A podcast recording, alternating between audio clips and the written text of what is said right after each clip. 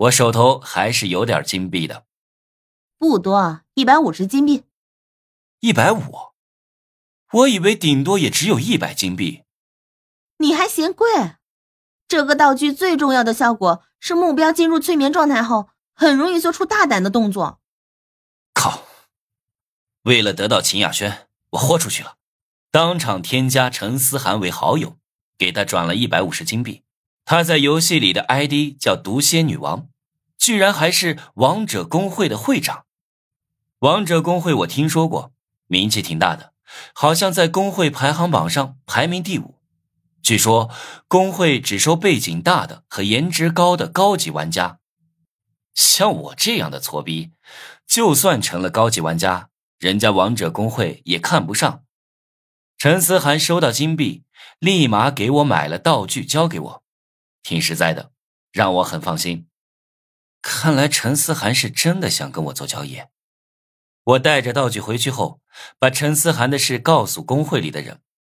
胖大海最激动：“哇塞，你说的王者公会的会长，毒蝎女王，她可有名了。不少男玩家想泡她，但都失败了。这据说排行第一的云天空也泡过她。”就是不知道有没有泡到。切，毒蝎女王有什么了不起？比得上我？小优不服的哼唧着。对啊对啊，小萝莉最可爱了。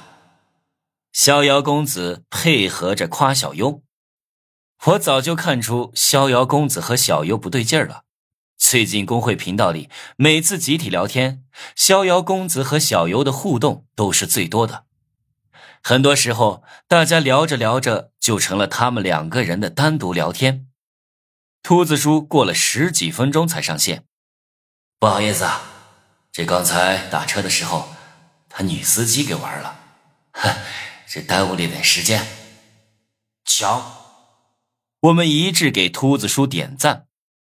用秃子叔的话说，他已经不屑于做主线任务了，得到奴隶也有玩腻的一天。他现在的乐趣是玩不同的女人，每天做每日任务和支线任务赚点金币，买各种小道具玩女人。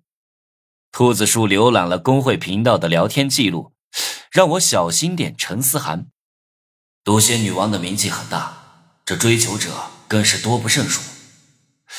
他想让男性玩家代买个道具，多的是人帮他，没必要找你，所以。